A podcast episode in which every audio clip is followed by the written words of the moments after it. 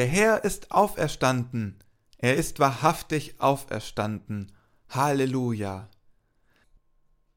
An diesem feierlichen Ostertag begrüßen wir, das sind Christoph Marsch Grunau und Robert Vetter, Sie, liebe Hörerinnen und Hörer.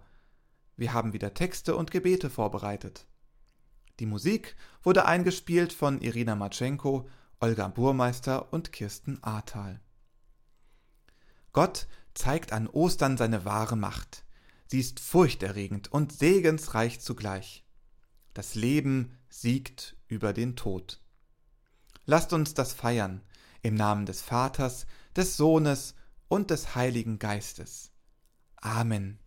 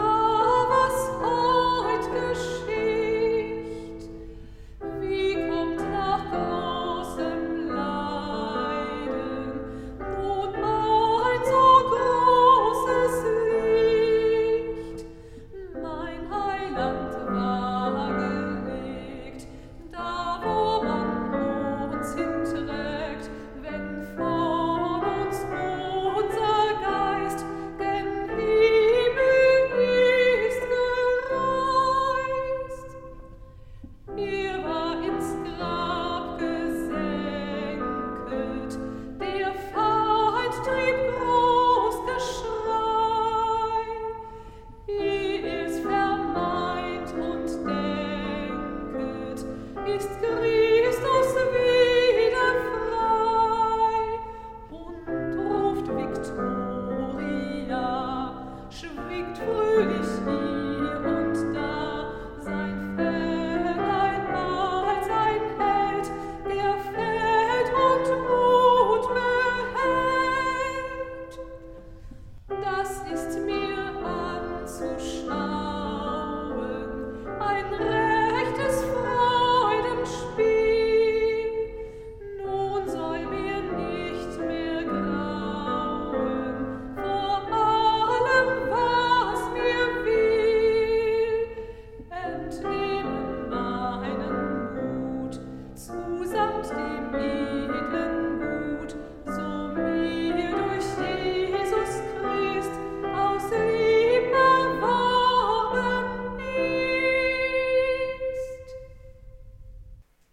Hören wir Worte des 118. Psalms. Der Herr ist meine Macht und mein Psalm und ist mein Heil. Man singt mit Freuden vom Sieg in den Hütten der Gerechten. Die Rechte des Herrn behält den Sieg. Die Rechte des Herrn ist erhöht, die Rechte des Herrn behält den Sieg. Ich werde nicht sterben, sondern leben und des Herrn Werke verkündigen. Der Herr züchtigt mich schwer, aber er gibt mich dem Tode nicht preis. Tut mir auf die Tore der Gerechtigkeit, dass ich durch sie einziehe und dem Herrn danke.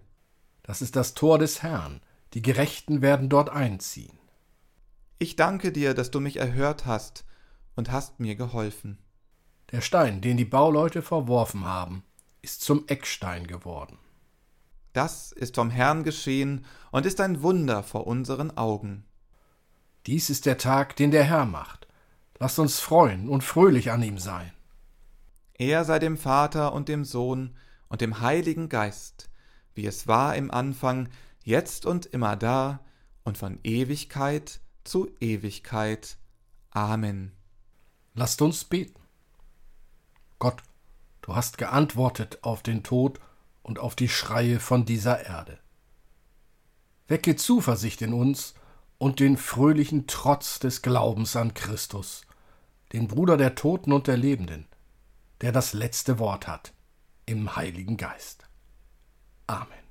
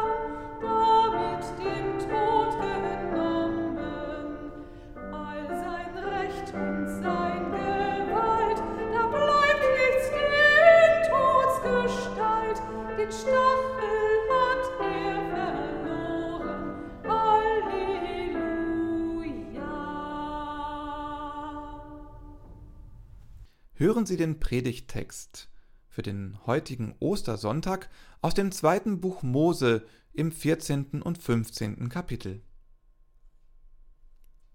Und der Herr verstockte das Herz des Pharao, des Königs von Ägypten, dass er den Israeliten nachjagte. Aber die Israeliten waren mit erhobener Hand ausgezogen.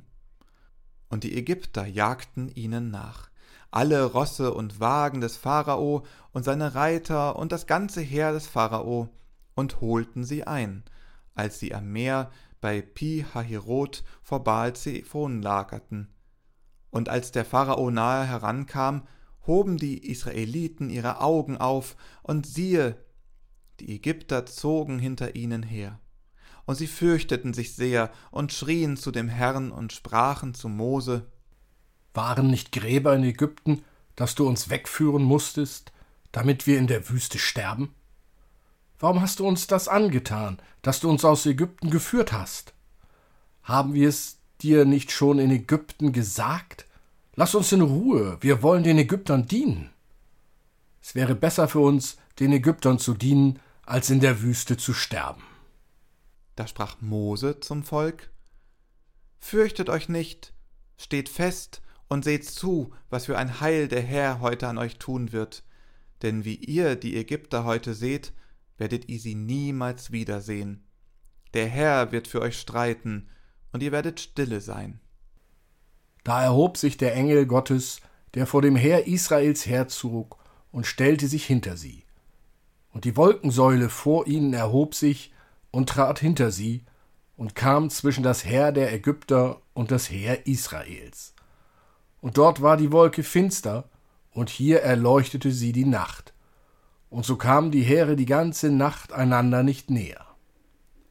Als nun Mose seine Hand über das Meer reckte, ließ es der Herr zurückweichen durch einen starken Ostwind die ganze Nacht und machte das Meer trocken, und die Wasser teilten sich. Und die Israeliten gingen hinein mitten ins Meer auf dem Trocknen, und das Wasser war ihnen eine Mauer zur rechten und zur linken. Und die Ägypter folgten und zogen hinein ihnen nach, alle Rosse des Pharao, seine Wagen und Reiter mitten ins Meer. Und das Wasser kam wieder und bedeckte Wagen und Reiter, das ganze Heer des Pharao, das ihnen nachgefolgt war, ins Meer, so dass nicht einer von ihnen übrig blieb. Aber die Israeliten gingen trocken mitten durchs Meer, und das Wasser war ihnen eine Mauer zur rechten und zur linken. So errettete der Herr an jenem Tage Israel aus der Hand der Ägypter. Da nahm Mirjam, die Prophetin, Aarons Schwester, eine Pauke in ihre Hand, und alle Frauen folgten ihr nach mit Pauken im Reigen. Und Mirjam sang ihnen vor. Lasst uns dem Herrn singen, denn er ist hoch erhaben, Ross und Reiter hat er ins Meer gestürzt. Liebe Hörerinnen und Hörer, dieser gerade gehörte Text über den Zug der Israeliten durch das Schilfmeer gehört zu den klassischen Texten, die in der Osternacht gelesen werden. Ein Bericht über die Rettung Israels. Die Israeliten sind der Sklaverei und den damit einhergehenden Misshandlungen entkommen. Gott selbst hat für die Israeliten gekämpft. Die Ägypter sind die Opfer, ihre toten Leiber treiben im Fluss. Und die Israeliten feiern, tanzen und singen mit Pauken und Trompeten. Dieses Bild von Gott, der todbringende Gott, dieses Bild haben wir an Ostern ungern vor Augen. Ostern, da freuen wir uns am lieben Gott, der seinen Sohn doch gerettet hat. Aber Gott ist in der Bibel der, der straft und der, der barmherzig ist. In der Geschichte vom Schilfmeer ist Gott parteiisch. Er steht voll und ganz auf der Seite der Israeliten. Die Ägypter haben keine Gnade zu erwarten. Nein, Gott verhindert sogar, dass sie Reue zeigen. Er verstockt sie. Warum macht Gott dies? So etwas ist doch unfair. Bedenken wir die Vorgeschichte. Die Israeliten waren in Ägypten Fremde, und sie wurden immer mehr. Die Ägypter bekamen es mit der Angst zu tun. Solche Argumente kennen wir ja auch aus unserem Land. Die Fremden bekommen so viele Kinder, bald sind es so viele, dass wir, die Ägypter, bestimmt von ihnen unterdrückt werden. Da gibt der Pharao den Befehl, alle neugeborenen Söhne der Israeliten zu töten. So etwas nennen wir Völkermord. An diesem Punkt ergreift Gott Partei. Jetzt mischt er sich ein. Das Volk Israel ist sein erstgeborener Sohn. Es braucht zehn Plagen, bis der Pharao die Israeliten gehen lässt. Und als diese mit Sack und Pack, mit Frau und Kind und unbewaffnet davonziehen, da prescht das ägyptische Heer hinterher, um sie aufzuhalten. Verständlich, dass Gott nun der Kragen platzt? Nun, es ist Gott gewesen, der den Pharao verstockt hat. Der Pharao konnte gar nicht mehr anders handeln. Die letzte freie Entscheidung des Pharaos war der Mordbefehl gegen die männlichen israelitischen Neugeborenen. Mit dem Befehl zum Völkermord hat der Pharao gleichzeitig das Urteil über sich und sein Heer gesprochen. Die Geschichte von den Plagen und dem Schilfmeer malt dann drastisch aus, was der Herr den Ägyptern ein für alle Mal klar machen will. Und die Ägypter sollen inne werden, dass ich der Herr bin, wenn ich meine Herrlichkeit erweise an dem Pharao und an seinen Wagen und Reitern. Gott zeigt deutlich, wer die Macht hat. Gott zerbricht jeden menschlichen Machtanspruch. Gott stellt sich auf die Seite der Machtlosen auf die Seite der Wehrlosen und beendet die Herrschaft der Gewalt. Gott steht ein für die, die in Frieden leben möchten.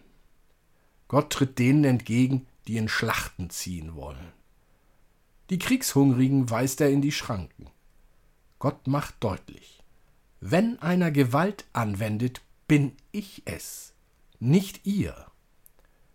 Das Gewaltmonopol in unserer Geschichte liegt also bei Gott. Und Gott nutzt die Gewalt, um der Gewalt auf Erden ein Ende zu setzen.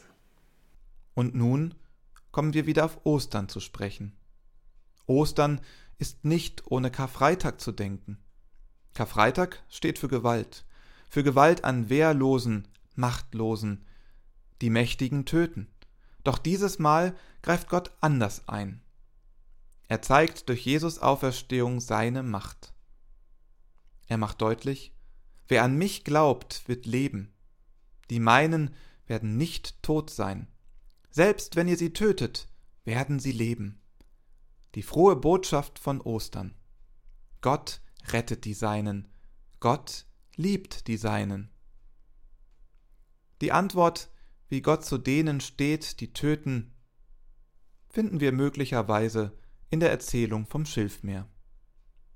Amen.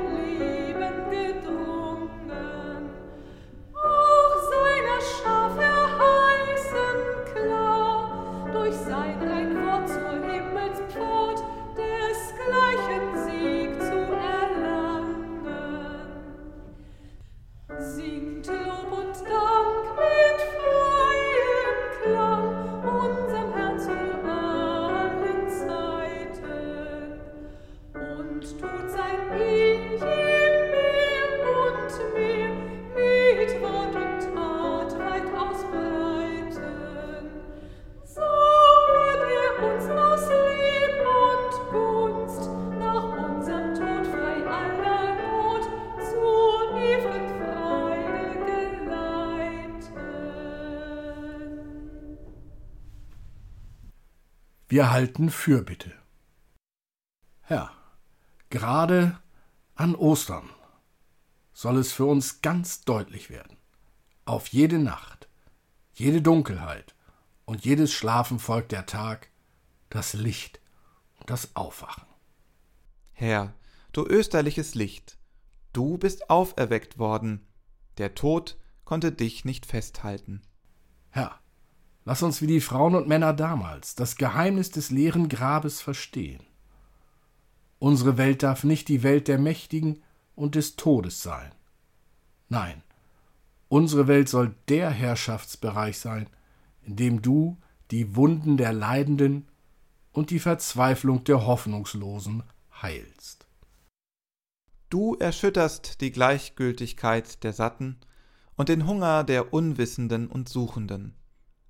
Du bist auferstanden von den Toten. Du bist der Sohn des lebendigen Gottes. Gott sei Dank dafür. Amen. Und so lasst uns beten, wie es uns der Herr durch seinen Sohn Jesus Christus gelehrt hat. Vater unser im Himmel, geheiligt werde dein Name, dein Reich komme, dein Wille geschehe, wie im Himmel so auf Erden. Unser tägliches Brot gib uns heute und vergib uns unsere Schuld, wie auch wir vergeben unseren Schuldigern. Und führe uns nicht in Versuchung, sondern erlöse uns von dem Bösen. Denn dein ist das Reich und die Kraft und die Herrlichkeit in Ewigkeit. Amen. Christus ist auferstanden, jubelt und jauchzt. Christus lebt, steht auf für das Leben. Christus ist auferstanden, Halleluja. Der Herr segne und behüte dich, der Herr lasse sein Angesicht leuchten über dir und sei dir gnädig, der Herr erhebe sein Angesicht auf dich und schenke dir Frieden. Amen.